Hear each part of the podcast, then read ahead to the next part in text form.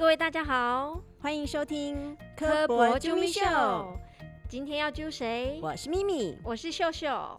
咪咪啊。前几天我不是有一天提早下班吗？刚是闭馆的时候，走到台湾大道时，看到一个小孩在哭，旁边还陪着我们馆内一个服务台的同仁。好奇心的驱使下呢，我就靠了过去，想说，哎，这个同仁为什么会在那个小孩旁边？然后才发现啦，小朋友是在博物馆里面走失的，因为找不到妈妈，就想说，那他去停车场找他妈妈好了。结果他又自己找不到停车场，在现场里面找他，找到都快疯了，都找不到他，已经闭馆了，怎么办呢？只好出来外面找，就在这里找到他。天哪！我要是这个小孩的妈妈，我已经吓死了。找到闭馆还没找到小孩，我如果是帮忙找小孩的服务台同仁，应该也快吓死。对呀，我觉得我们的服务台同仁真是太厉害了。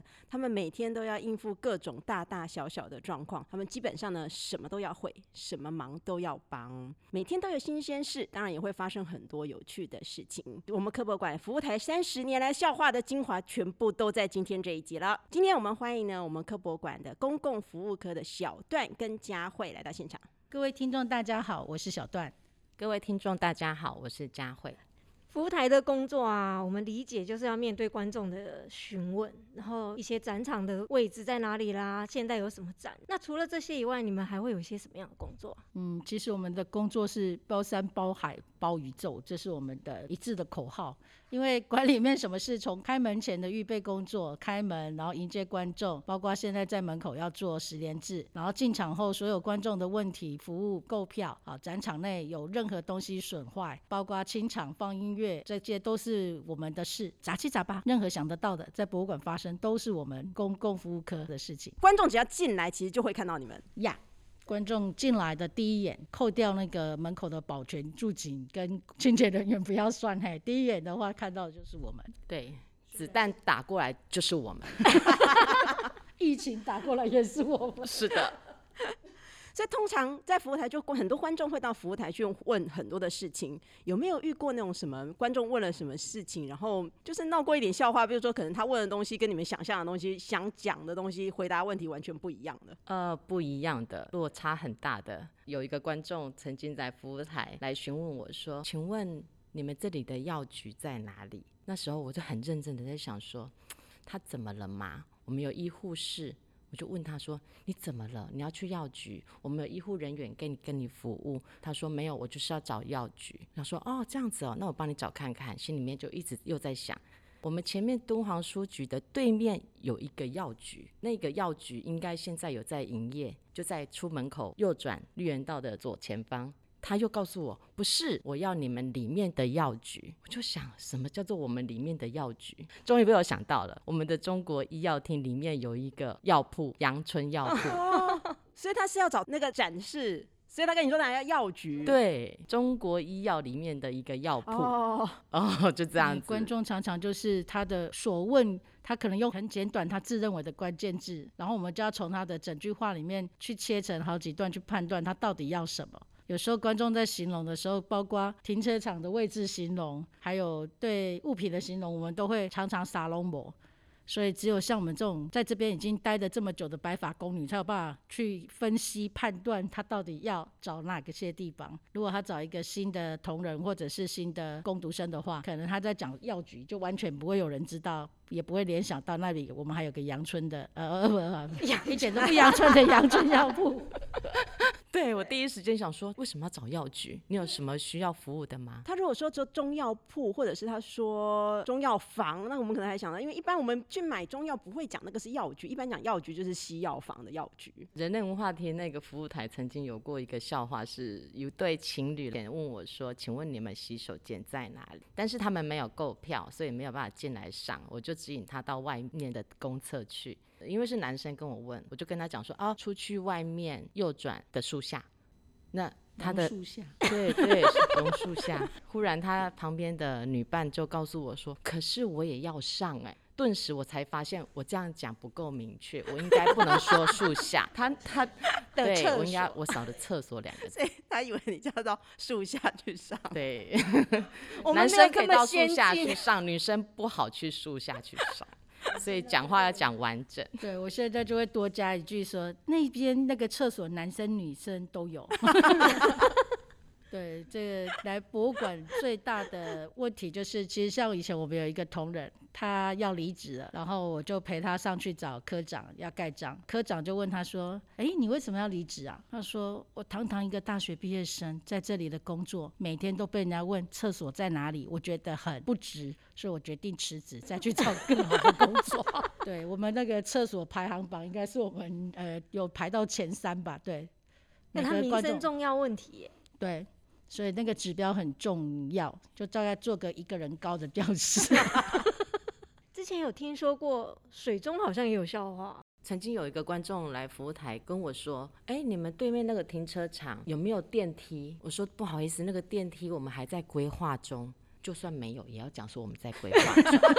现现在已经，做好了但是。现在有，是当初对，真的在规划当初没有，现在真的做好了。当初没有的时候，他在找电梯，他问我说：“请问那个对面那个亮亮那个四方形那个那个是电梯吗？”他都不会开门哎、也不晓得从哪里按呢、很漂亮的一个电梯，其实是在我们的水中植物园的水中。纯观赏，没有按键。对，可水中没有大到一个有啊，它就电梯的刚好方方的啊、就方方的，还蛮大的啦，晚上还发亮的，很明显。口条很重要，在第一线。啊，真的。嗯对我常常在夸奖我们的段小姐啊，这相机真的都买最好的，画素都是最高的。小段姐一直是我的护身符，我只要什么东西不会应变的时候，她有在的时候，哇，赶快叫你挡一出来，我得叫一出来哦。所以他是应付所有那个没有办法应付的客人的最后一道防线。其实是因为在这里待太久，然后脾气因为经过博物馆人潮的洗练跟家人的那个对公婆小孩的洗练之后，我发现现在脾气改善很多。自己可以给你家人听到吗？诶，他们应该听不会听，没有啦，就是因为其实我刚到博物馆还未问的时候，我的脾气是很暴躁的，对，然后我就受不了小孩的尖叫声、吵闹声，对啊，当时就觉得我应该在这里待不久。最有名的例子是因为我在清场的时候，我们在往前走，然后就碰到。观众就在我前面，因为他不爽被我们清场，然后就开始念：“哼，花浪费我的钱，看到的都是假的，恐龙也是假的。”我说：“对啊，你要看真的，可以买机票去国外看。” 现在我应该不会这样做了。而且还要买侏罗纪公园的那个机票才行。他讲话那个年代，连侏罗纪公园都还没演呢，你看看多久之前。你这样讲，他有什么反应？我们就在心里默默啦，对我们大概就是嘴巴懵懵懵懵懵，不敢讲太大声的那一种。他就会说都是假的，干还浪费我的钱。可是那时候我们的门票多少钱，你知道吗？多少？三十块，哦全票三十。对，在三十年前他，全票才三十。然后对面科学中心十块钱。所以这几年我们涨了三倍耶。三倍券，那时候只有生命科学厅，然后科学中心单独的门票十块钱，那我们的三十块是包括科学中心都可以参观。对，可是我们的门票从三四级开放，我们三四级开放是八十二年，然后所以我们的票价就调涨到一百块，然后观众就受不了这样的打击，因为三十变一百。人数锐减，这样吗？对，可是我们经过了二十几年，我们还是 一百块。现在我就跟他说，你看这一百已经二十几年了，从你是小孩到现在，你都带小孩来玩了，我们还是一百。嗯加量不加价。我知道为什么不能讲，因为里面工作人员都老了。这叫才叫博物馆嘛，对都是古董。我们珍藏文物，是我们是这样，我们是国家保护级的。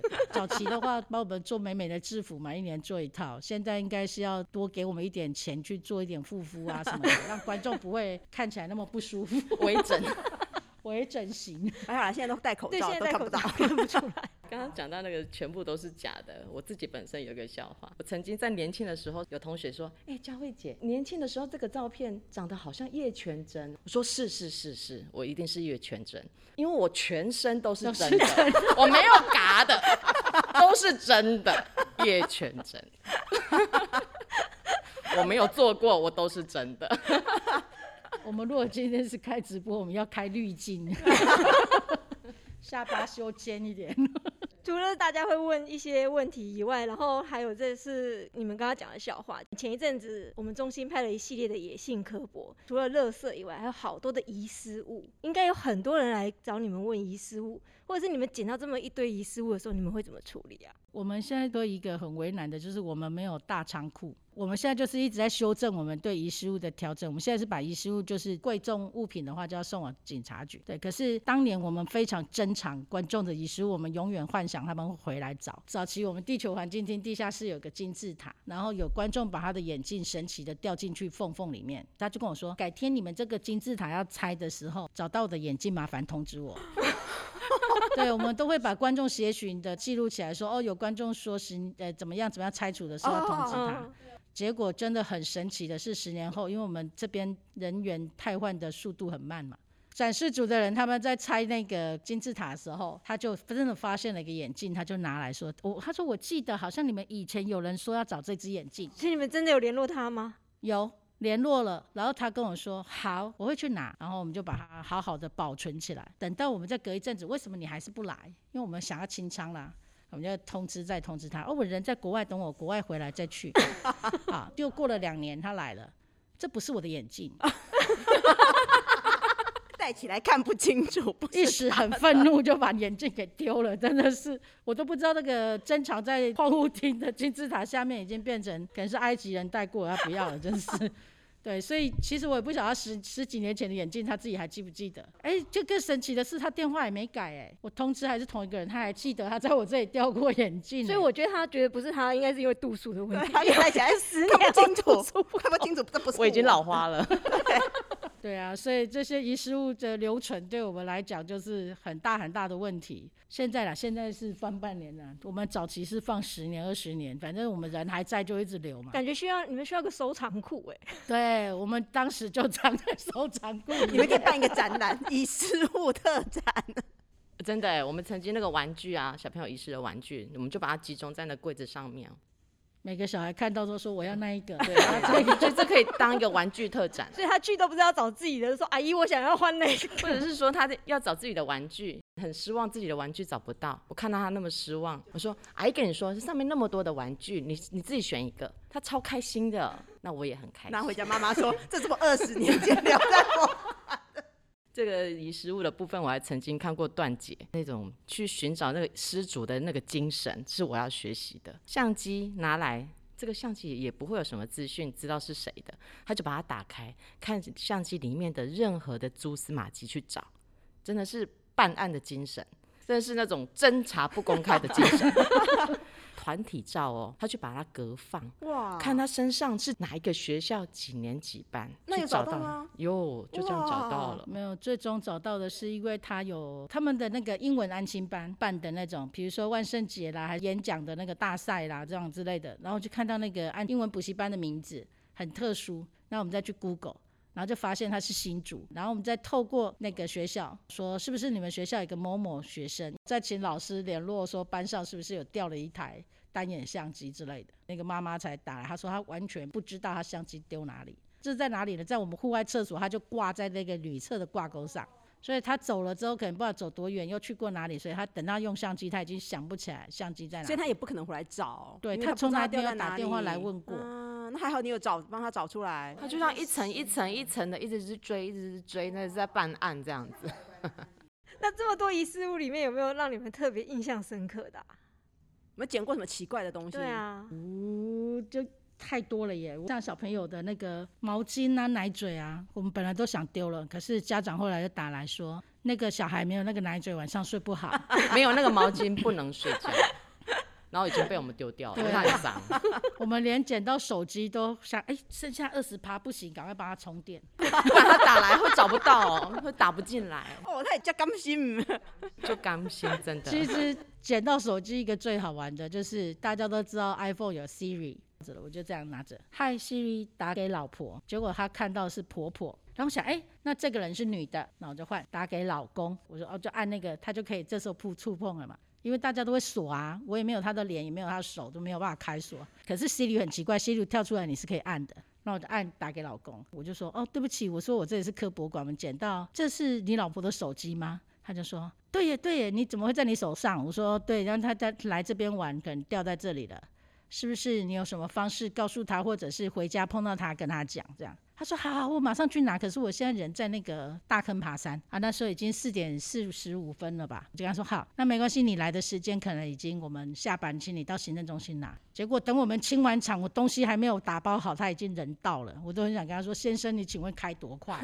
从大坑冲下来？”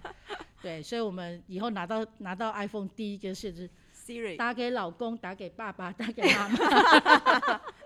会不会哪一天打给老公，然后拨去不是？哎、有哎、你这样问太尴尬了。好，我们跳过这一题。哎、还有没有捡过什么奇怪的东西啊？讲那这个这可以讲吗？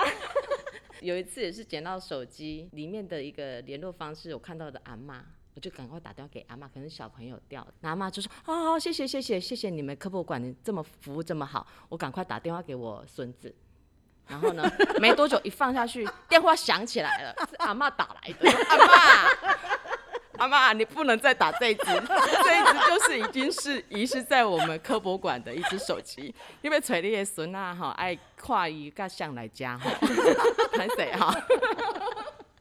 阿妈太紧张了，赶快打电话给孙子，他忘了那个遗失的手机就在我身上，很可爱的阿妈。还有那个证件啊，证件你们怎么办、啊？我们就看后面的住址啊。那健保卡的话，我通常会先看，因为如果是当天很多小学生在那边跑来跑去，然后你都会捡到健保卡，然后我们就去看健保卡的英文字，第一个字，判断它是哪一个县市，然后再去看当天有参观的团体，哇，他是从新竹来的、苗栗来的、从南投来的，我们就去猜，他可能是，然后就写说哦五年二班，然后再去用他的年纪去减，诶，应该就是五年级，应该可能是这个学校的这个班级，然后再开始去搜，看他是在太空立体什么的，去找出他们的领队。证件为什么不能交给警察？因为小孩子出门，可能他都知不知道掉在哪里啊，所以我们第一时间希望第一时间观众就可以我们希望他就可以拿完回家。哎、我先前阵子我也捡到一张身份证，就经由我们同仁高人的指点，超级去找里长，对。哦叫里，长去跟他敲门，你的证件在科博馆哦。他会不会以为是诈骗？有有一个里长，他就一个很慈祥的声音就跟我说：“你你是不是诈骗？”我说：“不是不是，我是科博馆，麻烦你帮我联络这个失主。”里长我一直找不到他人，后来我就想了想，不行，后来我就用他的名字去 Google，发现他是一家清洁公司的负责人，然后再打电话去清洁公司。一直没人接，哎，突然之间我就又到他网站上去留言，到他的那个客服那里去留言，说我们捡到某某某的证件，请你赶快联络他 我们们就是无所不用其极，使命必达而的精且你们好。积极哦。啊，证件是一件蛮严重的事情，你就要想尽办法赶快联络对方。所以第一线人员将心比心，这个心态很重要。你要想说，如果是你，是不是也很着急？一定要帮忙他，在第一时间就找到。所以你们退休以后也可以转职，可以去征信社 我应该接不到什么生意。帮人家找证件啊。捡到身份证嘛，身份证上会有地址，我们才会有办法找里长。像健保卡就不行。那我们找了里长之后呢，那里长一直坚持说啊，这人我这顾不看呢，我马可以博啊嘞。当时他是有来协寻的，他也留了一支电话，让我们打他电话，一直没人接，我们才会去找里长。结果那个人突然之间就跑出现了，结果他拿走之后，嗯他才刚走出我们馆外，然后里长就打电话来了，他说：“哎、我跟你讲，我跟你讲哦，头拄你要吹迄个人哦，警察甲我讲伊是通缉犯呢，人走呗，我讲人走就走，这个给抓起来，没有差一伊步，讲人如果来，你要甲警察局讲哦，伊是通缉犯啦，很神奇，才领完刚走掉，就捡到通缉犯，我想通缉犯我也不敢把他拦住啊，赶快叫小队长门口来。锁起来，门口锁起来，把他关起来嘛。差一步你们就可以作为那个协助警察逮到通缉犯的人了。是是是，我们警察常常很可怜。我们这边如果出什么事，观众吵架什么都会叫警察来，然后警察就要排解纠纷，真的会吵到骂到警察会来，那个人也不是什么好客气的，哎对，所以他就骂警察，因为他说我的事你不要管，啊，小姐不是你自己报警的吗？来了你还叫我不要管？所以馆里面不能广播，那秀秀在讲那个小孩走丢，你们怎么办？小孩走丢来讲的话，我们先访问小孩嘛，你知不知道爸爸妈妈的电话？然后爸爸妈妈电话他就一直哭，对有的我曾经有连自己的名字到五年级都还讲不出来，就一直哭一直哭。然后我说你来来来，你讲一下电话号码哈，这样阿姨才可以帮你打电话。如果背得出电话号码，马上就可以找到父母亲出来。对，我们会把小孩甚至就请义工，或者我们自己就带着在展场走。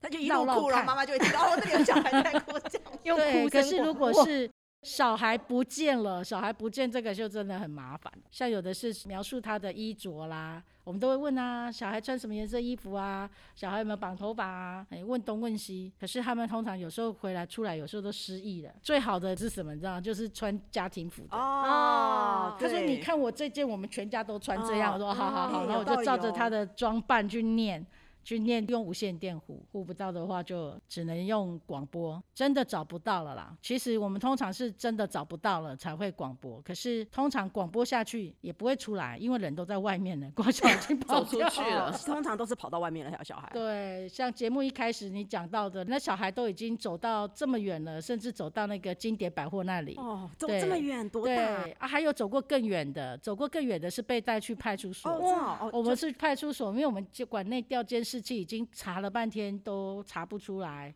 之后到派出所报案的时候，才发现那小孩就在里面变为贵宾，坐在里面。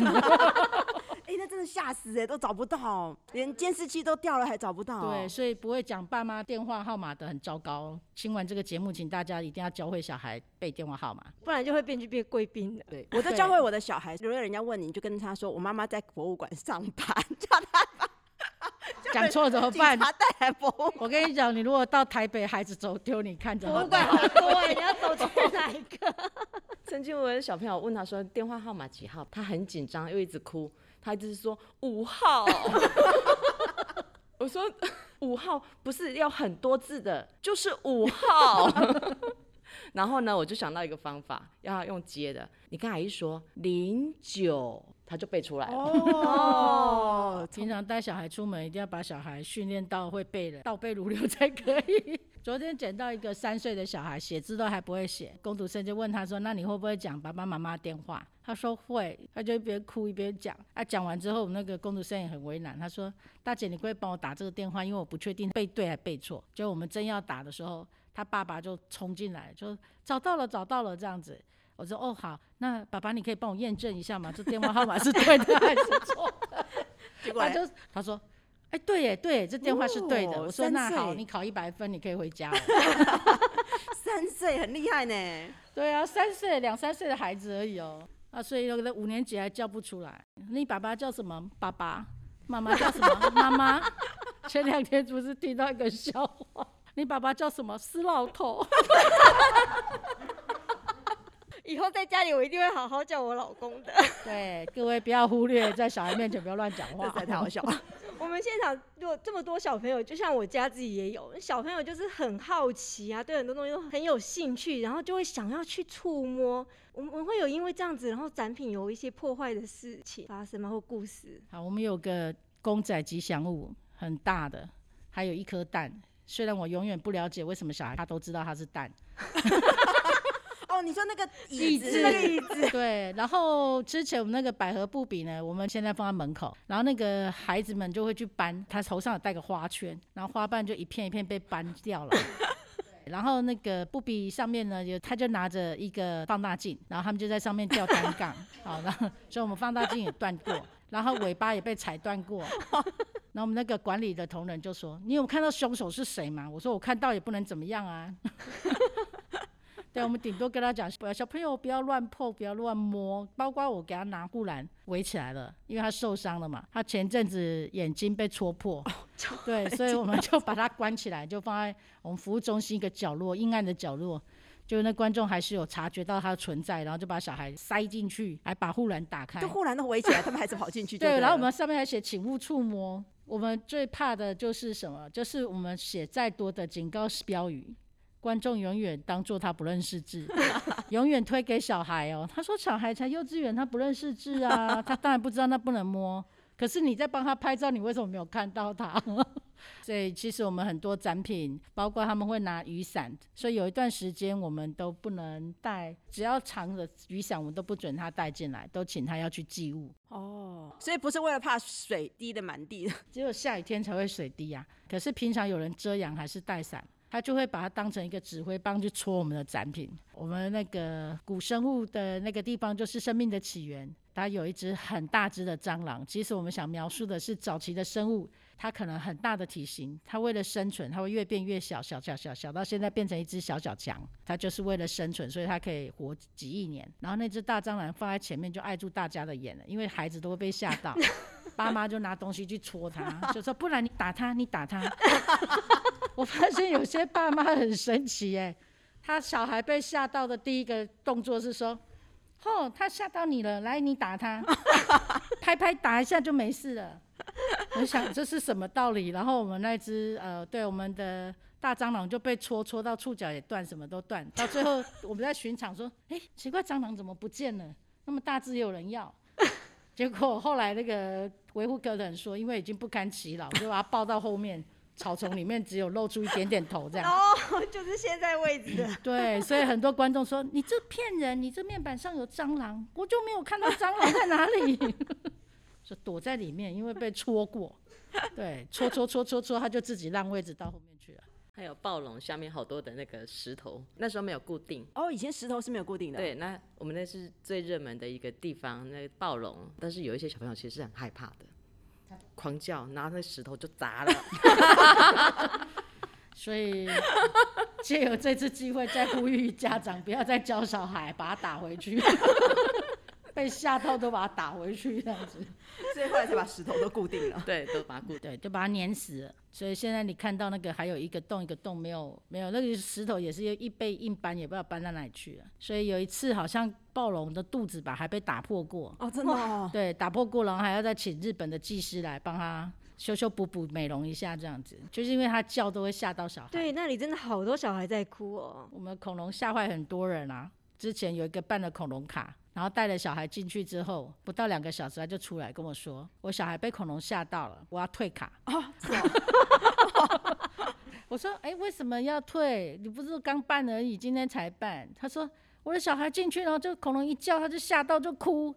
这样回去会做噩梦呢，念半天，然后就说不行，那这样我们不要了，这个地方我们不能来了。我说说，可是我们家不止只有恐龙啊，你可以以后不要从那个地方过啊。他不行，他被吓到了，他回去会做噩梦，我们以后不来了。结果我们就、哦好吧好吧，哎，就扣他当天的参观费用，就退他卡费。两年后他又来办，我就看到哎，我有写备注啊，这个人是上次被吓到才退卡的。然后我就跟他说，可是我们恐龙还在哎，他不会怕了吗？他说。不会啦，他现在这么大了，应该不会啦。真的，曾经在门口啊，有一个电视就有那个暴龙的嘶吼的声音，小朋友就在门口哦，买了票就在门口而已，我就听到我不要，我不要，妈妈就马上去退票，死不要进来。本来那个电视是要吸引观众说这里面有恐龙，你可以进来看的，结果没想到 连进来都没有进来，直接退票。我们的侏儒鳄鱼也算一个古董了，因为那也是三十几年前的展品。它是在我们恐龙厅的前面，他们设计了一个会眨眼睛，然后观众就看着他就很神奇，就一直看。所以侏儒鳄鱼的眼睛也被戳过。后来我们就摆了一张椅子，把工读生放在那里，跟他说：“你就坐在这里，告诉观众不能摸，因为我们摆请勿触摸嘛。嗯嘿，那中文太难了，笔画太多，没有人看得懂。所以他就摆一个人在那里，然后因为也很无聊，也不能跟人家讲话，就坐在那里安安静静的，然后就有观众去摸他。啊，真的，我以为也是假的。他以为是大对，象吗他对，感觉好可怕、哦，被观众摸。我们的防护措施都认为大家都是好人。哎，然后我们的设计者都为了美感，就我们在第一线人员的视野跟这些展示设计的人的视野是完全两回事。他看到的就是要美，要跟观众没有距离。他把那些框架、画架哦设计的很美，然后角度，可是框大家都知道框是什么尖角，它摆的非常的美嘛哈，然后就悬空啊什么的。那在我们的眼中，它就是一个危险物品。果不其然，他一直跟我们坚持就是美术。你们不懂，你们就是平常的，你们不懂。等扎到一个观众小孩的头，他就知道懂了，就全部去扎隔板，就懂了。就懂了。真的，因为割到那个小孩就会从下面穿。我说这个出事情大家都不好，你要你就围好，让观众不会靠近。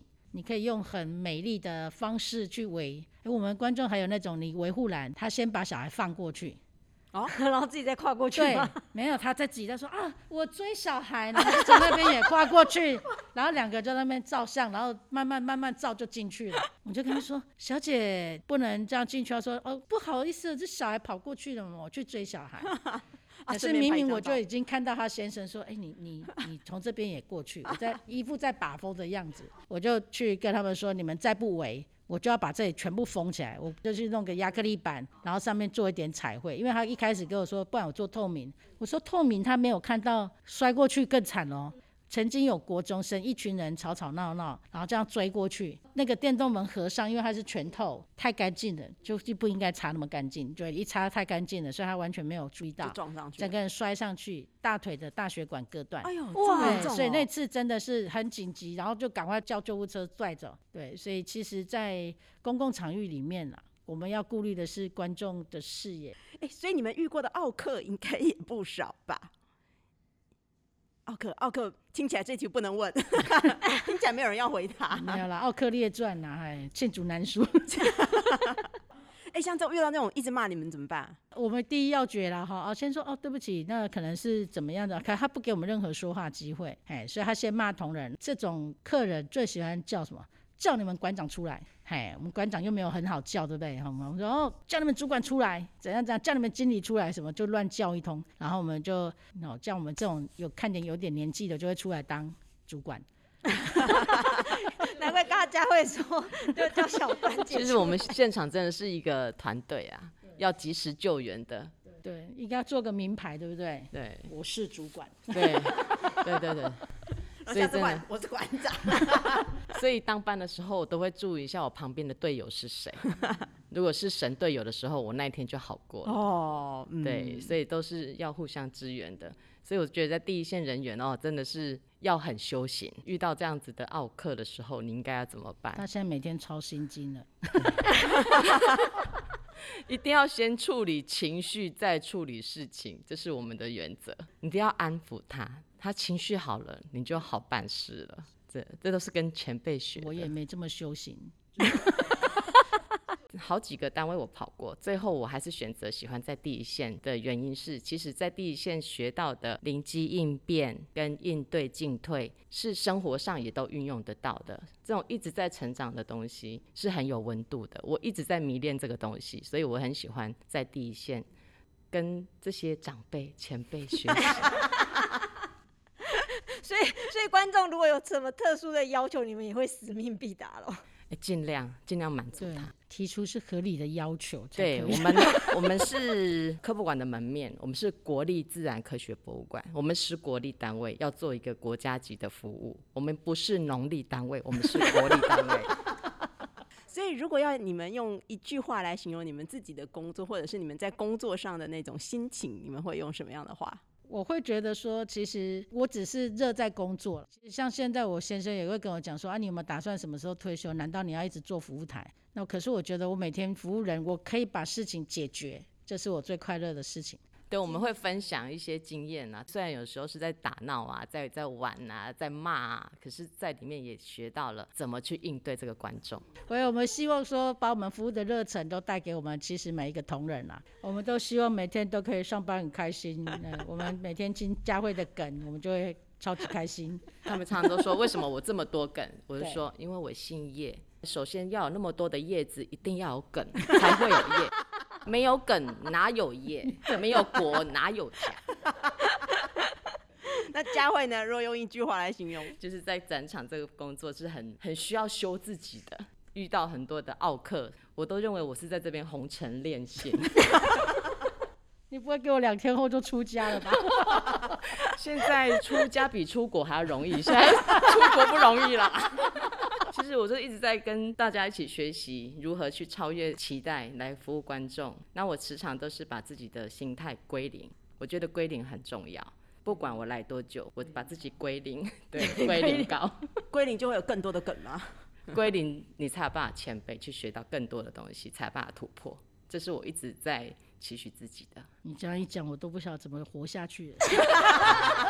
今天的访问啊，虽然里面有很多让人家哭笑不得，然后又有趣的故事，透过这些故事啊，其实让我对服务业的人真的是又崇拜又尊敬。他们每天要面对这种五花八门的状况，还有观众各式各样的需求，要能够有随机应变的能力，还要高 EQ，而且刚才听起来还要够细心，那样才能够安抚观众愤怒跟紧张的心情，让事情能够顺利解决。今天很谢谢小段跟耿王佳慧姐 今天跟我们的分享，也谢谢大家今天的收听。别忘了到 Apple Podcast 给我们五星评价，还有按赞和留言哦。除了 Apple Podcast 之外，Spotify、Sound On、KKBox 也可以收听到我们的科博啾咪秀。我是咪咪，我是秀秀，我是小段，我是佳慧，拜拜，拜拜拜。很高兴我们今天请到了我们服务台服务很哎、算哎佳慧算资深吗？我可以这样讲吗？我是中生代，佳慧就是佳慧呀、加减都不会。没赛要不要那？我知道两个不会，这个不会跟那个不会。对对对对对对对。我是加减都不会的佳慧。哎、你这样就红了耶！真的厉害的。我乱讲的。各位听众，大家好，我是有时候不行，没有那个 feel 的时候，真的，我最近都叫他激怒李维，他 真的很会激怒大家。他很会激怒大家，你知道吗？我们家我们家的梗都他来的，我只能这样子让自己开心一你的点。同仁常激怒你吗？激怒李维。呃，神队友、猪队友跟神猪队友。